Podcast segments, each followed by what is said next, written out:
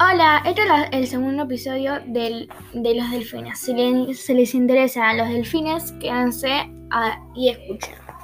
Va a ser muy interesante y espero que lo disfruten. La mayoría de los delfines están en zoológicos y los, a los que la gente les paga para ver sus piruetas y sus saltos. Lo que está mal porque la verdad tienen que estar libres en el mar como todos los animales en su hábitat.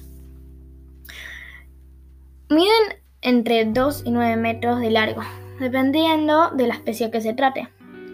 Tienen la cabeza grande, hocico alargado y un orificio respiratorio en la parte superior de la cabeza, que les permite respirar y comunicarse. Con él silban y, y lanzan ráfagas de sonidos llamadas clics, que les permiten comunicarse entre ellos. También tienen un órgano especial situado en la parte superior de la cabeza y conocido como melón, que es largo y gracioso. Actúa como un radar y les permite ubicarse en el espacio y cazar. Sus cuerpos aerodinámicos y su piel suave que les permite alcanzar grandes velocidades en el agua. Están siempre en movimiento nadando hasta, 4, hasta 40 millas al día. Gastan solo un 10 al 20% de su tiempo en la superficie.